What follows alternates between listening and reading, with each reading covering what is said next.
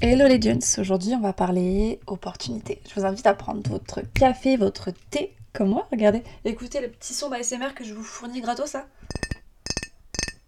C'est ma nouvelle tasse, elle fait un bruit de folie. Une opportunité, c'est quoi? Selon le dictionnaire Larousse, une opportunité peut être définie comme une occasion favorable. Ok, on va voir un petit peu.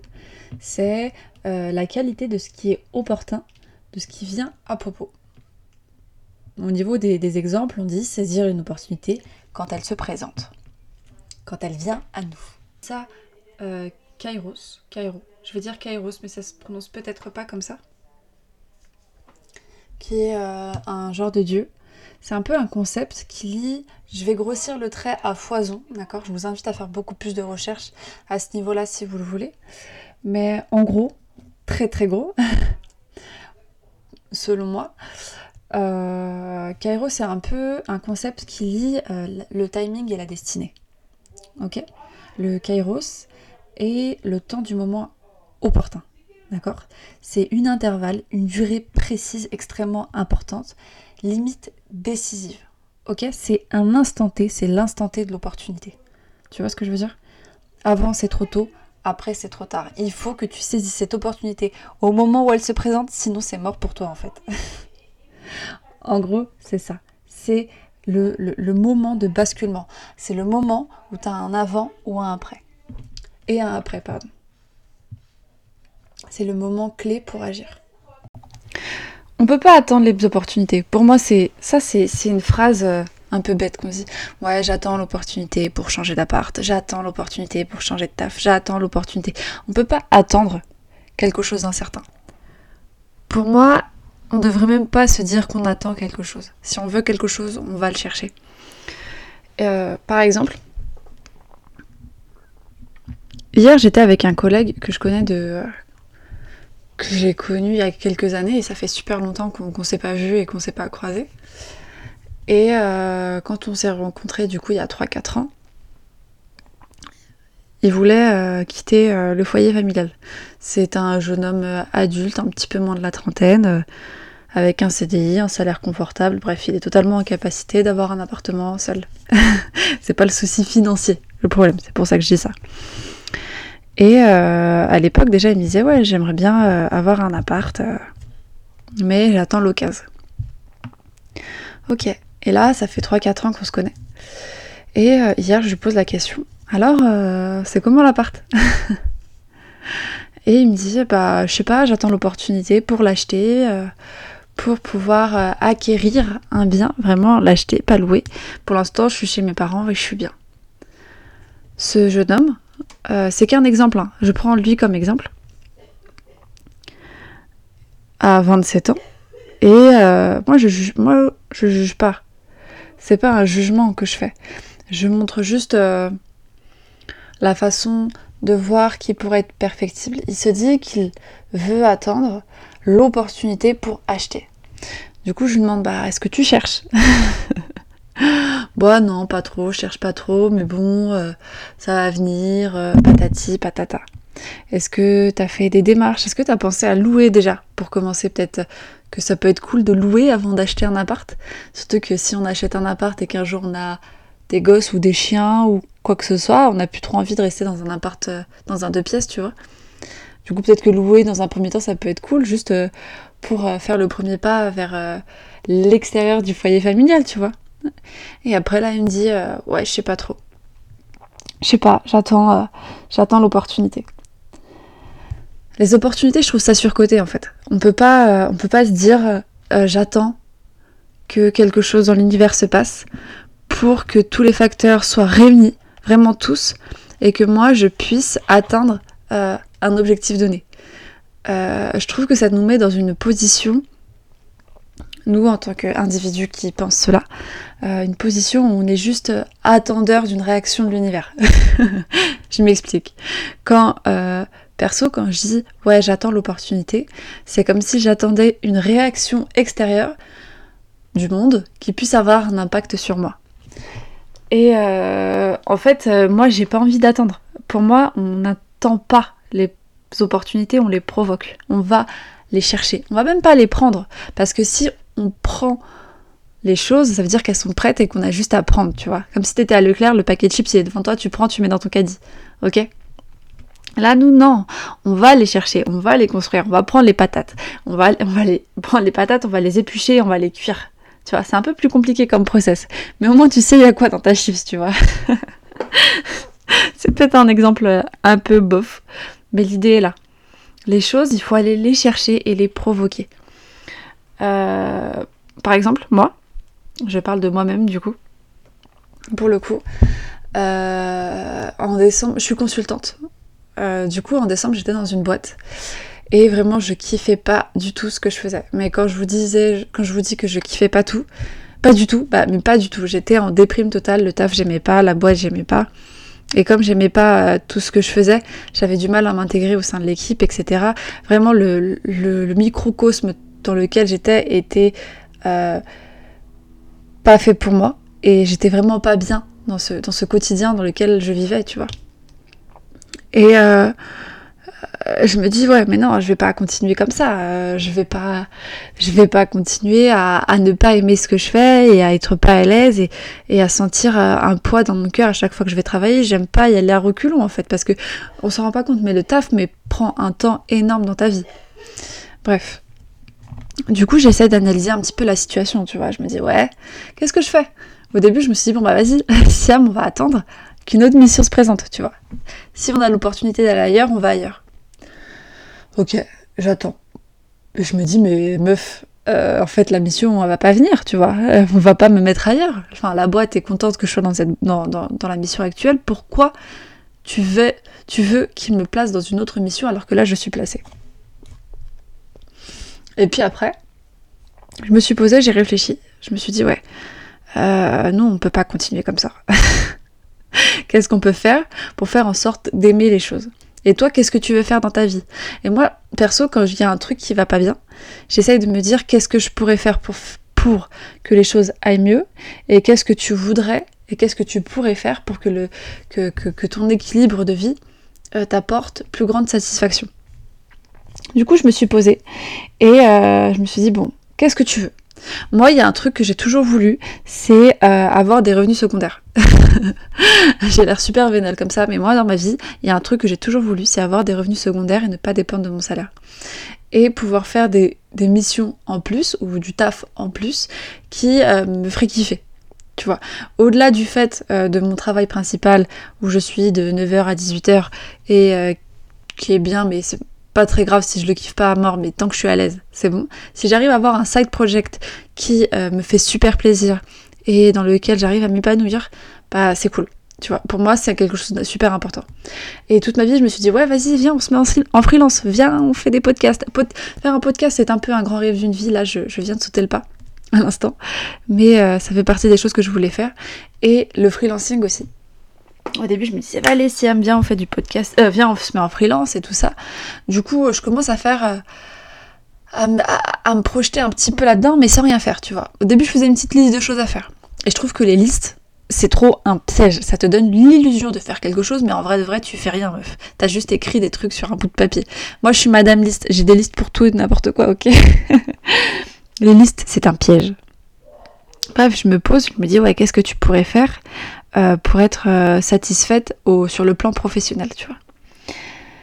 Ouais, je pourrais faire ça, je pourrais faire ci, je pourrais faire ça, je pourrais faire ça. Bref, je, je, je... et j'attends.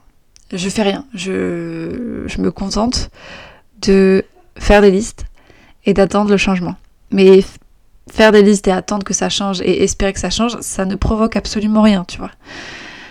Du coup, premier pas que j'ai fait, c'est bah, créer mon, mon statut d'auto-entrepreneur. Et là, je sais pas pourquoi, mais euh, c'est trois fois rien, genre c'est 10 minutes euh, sur euh, le site de l'URSAF. C'est le truc, la, transaction la plus simple du monde. Mais ça m'a aidé à, concrétiser un petit peu plus l'idée de me mettre en freelance. Et après, la seconde étape, c'est quoi? J'ai fait des cartes de visite. Ah, mais le plus grand plaisir de ma vie. Les seules personnes qui ont mes cartes de visite sont mes proches. Clairement, j'en ai donné à personne d'autre. Et là, j'en ai une, genre juste devant mes yeux, et ça m'apporte une satisfaction incroyable d'avoir ce petit bout de carton trop stylé, parce que c'est moi qui l'ai fait et que je suis trop stylée. Du coup, la carte de visite est à mon image. Mais ce petit bout de papier me permet vraiment de concrétiser, de voir visuellement que euh, j'avance, tu vois. C'est rien en vrai à l'échelle de l'univers, mais je me dis, avec ça, je vois que j'ai fait quelque chose, j'ai fait un pas. Et le premier pas, c'était ça. Après, je me suis fait un site internet et bah c'est dans de fil en aiguille et tout ça. Je me suis, j'ai commencé à prospecter un petit peu sur les plateformes de freelancing, etc., etc. Et là, bim, euh, euh, j'ai mon side project qui me fait plaisir. Je travaille sur des missions qui sont plutôt cool. J'ai des projets plutôt intéressants et je sens que je progresse. Je sens que je progresse. Je sens que je progresse et je progresse tous les jours dans ce domaine-là et, j'arrive à m'épanouir.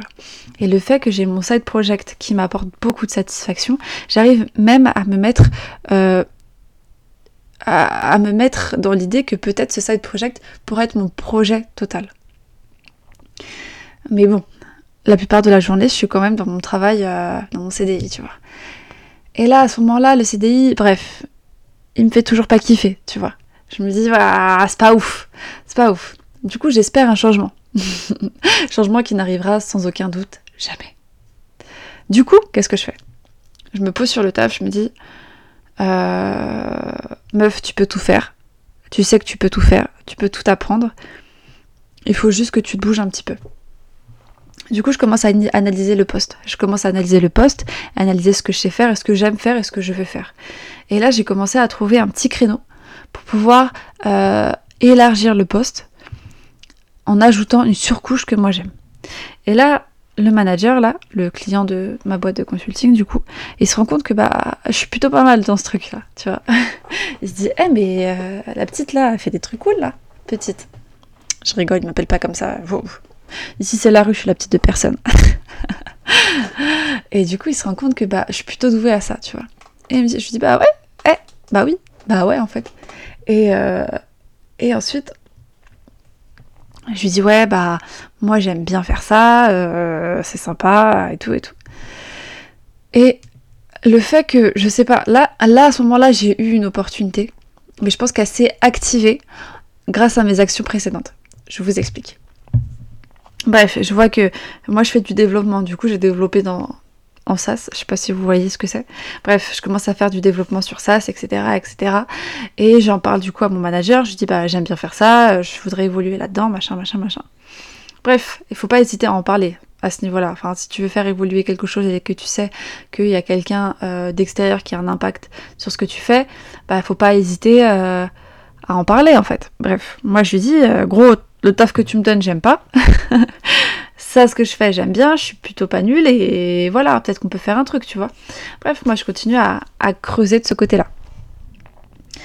Ensuite, euh, on creuse de ce côté-là, enfin je creuse de ce côté-là, et comme par hasard, euh, lui, le manager, a deux équipes. À mon équipe, qui est composée que de moi-même, et une autre équipe qui est un peu plus grosse et euh, très axée en développement SaaS. Et Là, lui, il se rend compte que euh, l'autre équipe, un peu plus grosse et un peu plus tech que la, mienne, qui est composée de, que de moi, et a besoin de main-d'œuvre. a besoin de quelqu'un comme moi. Et à côté de ça, moi, je lui avais montré que bah, ça va, je suis plutôt pas mal. Et là, il se dit, bin, this is a match. il me dit, ouais, tu voudrais intégrer l'autre équipe? Je dis, bah ouais, gros, en fait je, veux bien, je veux bien, je veux bien. Du coup, bah, j'ai commencé à travailler là-dessus, mais tu vois, l'équipe dans laquelle je devais, que je devais intégrer est beaucoup, beaucoup, beaucoup, beaucoup plus forte que moi sur ça. Pas ils en font de tout le temps depuis euh, des années. Et moi, je commence tout juste, tu vois. Du coup, j'en ai parlé à ma boîte et j'ai fait une formation à ce niveau-là pour monter en compétence et essayer de me mettre un peu plus à niveau, euh, à niveau de l'équipe. Et, tout s'est facilité, tu vois. J'ai tiré à droite, tiré à gauche. La formation est arrivée rapidement sur moi, vers moi plutôt. J'ai fait la formation, ça s'est super bien passé. Euh, et là, j'évolue encore, encore une fois dans ce domaine. Et à la fin de la formation, j'ai la chance d'avoir un manager plutôt, plutôt cool aussi. On se pose, et moi je travaillais, euh, du coup, bah, je travaille sur ça, maintenant, machin. Et à un moment, euh, je me pose et je me dis, ah ouais, trop cool. Ah ouais, je discutais avec lui je me dis ah ouais trop cool, euh, c'est trop bien de que je puisse travailler là-dessus et tout. En plus, euh, c'est venu à moi comme ça, tu vois. Après, il me regarde en mode euh, chelou. Je lui dis comment ça, c'est venu à moi? je lui dis bah je sais pas, je pas, sur le coup, j'avais pas capté que j'avais provoqué ma propre opportunité, tu vois. Je dis, bah, je sais pas, j'ai pas, j'ai pas fait grand, grand, grand chose pour que ça arrive. Elle me dit, bah si, enfin, là, tout ça, c'est parce que tu l'as voulu et que t'es parti le chercher. Euh. Sinon, moi, euh, j'aurais même pas eu l'idée et tout. Je dis, ah bah ouais, t'as raison. J'ai provoqué ma propre opportunité sans m'en rendre compte, juste parce que c'était un peu mon côté instinct de survie. Je peux pas, je peux pas me laisser mourir dans ce poste. Et j'ai voulu améliorer les choses. Euh, pour moi, c'est celui qui est dérangé qui parle. Qui part. Pas qui parle. Et si je suis dérangée, il faut que je fasse en sorte de arranger les choses. Ok Pour moi, il y a deux catégories de personnes. T'as les gens qui réparent et les gens qui jettent. Moi, perso, je suis quelqu'un qui répare et qui essaie d'améliorer les choses. Ouais, je suis un peu une bricoleuse dans le TX. Et là, pour le coup, j'ai pas voulu euh, quitter les choses, j'ai voulu les réparer. Et c'est ce qui m'a permis, du coup, d'avoir l'opportunité de progresser dans un domaine que j'aime beaucoup. Là, je parle dans l'univers pro, mais c'est toujours pareil dans l'univers perso. Par exemple, euh, si on prend l'exemple euh, de tout ce qui est sport, sport, santé, la vie de fit girl, machin, ouais, j'attends que ce soit lundi pour commencer mon régime, j'attends que la salle réouvre pour aller à la salle. Meuf, arrête d'attendre. Arrête d'attendre, t'attends quoi? T'attends quoi? En plus, la vie, c'est, on, prend ça pour acquis, mais c'est tellement incertain. Du jour au lendemain, tu peux, euh, tu peux soit mourir, soit avoir un accident qui t'empêchera toute ta vie de pouvoir aller faire un petit run à la salle. Et euh, il faut arrêter de se dire qu'on attend les choses pour pouvoir se mettre à l'action. Il ne faut pas attendre un élément déclencheur pour pouvoir faire quelque chose. Il faut se dire que moi j'attends pas, ok? Si je veux quelque chose, je vais faire en sorte de l'avoir pour l'avoir. Quand je veux, j'ai. Pourquoi? Parce que je travaille pour l'avoir. Il ne faut pas attendre les opportunités, il ne faut pas attendre des actions de quelqu'un d'autre, il faut les provoquer. Il faut être chiant en fait. Il faut être, tu vois, le, le, quand les enfants là, quand ils sont tout petits, qui disent pourquoi, pourquoi, pourquoi, pourquoi, est-ce que je peux avoir ci, est-ce que je peux avoir ça, est-ce que je peux avoir ci, est-ce que je peux avoir ça? Bah c'est ça en fait. Sauf que toi tu dis pas est-ce que je peux avoir, tu dis je prends et je vais faire en sorte d'avoir, ok? Si tu veux des abdos, meuf, tu sais ce qu'il te reste à faire on évite tout ce qui est sucre et on fait du sport. Ouais, c'est si simple. Dit, quand on le dit, c'est simple. Mais si tu le voulais vraiment, t'aurais fait en sorte de l'avoir. C'est que tu veux pas le, veux pas vraiment. Il faut arrêter de se cacher derrière des excuses. Par exemple, là, euh, pour mon pote et euh, sa recherche d'appart, il dit ouais mais j'ai pas trouvé l'opportunité et puis je suis plutôt bien là où je suis parce qu'il est encore chez ses parents je suis plutôt à l'aise chez mes parents et j'ai pas de problème pourquoi je partirais? La zone de confort est ton pire ennemi en fait si tu te bloques dans ta zone de confort tu ne feras plus rien c'est je pense que le confort est l'ennemi de l'opportunité qu'on se crée Ok? Nous, on se crée les opportunités parce qu'on ne veut pas se contenter de sa zone de confort. Je pense qu'on devrait être pratiquement toujours en tension. je m'explique. Parce que la zone de confort, t'es là, t'es tranquille. T'es bien. Ton cœur, il est à l'aise, ton corps, il est à l'aise. Il se dit, le, ton esprit, ton âme se complaît quand il fait rien. Tu vois Il se dit, je suis bien là. Pourquoi tu veux me saouler? Je suis posé, je suis reposé. Mais toi, tu sais dans ton fort intérieur que tu peux pas te contenter de cette zone de confort, mais que tu veux l'améliorer parce que euh, cette zone de confort n'est pas forcément en phase avec tes objectifs et avec tes aspirations de vie. Il faut se bouger le fiac, ok? Il faut vraiment se dire que euh, si je veux quelque chose, je l'ai. Mais la plus, le, plus, le truc le plus complexe là-dedans, complexe, pardon, c'est de vraiment comprendre ce qu'on veut. Ce sera le sujet d'un prochain podcast, savoir ce qu'on veut dans la vie. Allez, ce fut un plaisir de partager cela avec vous et je vous dis à très bientôt. Bisous.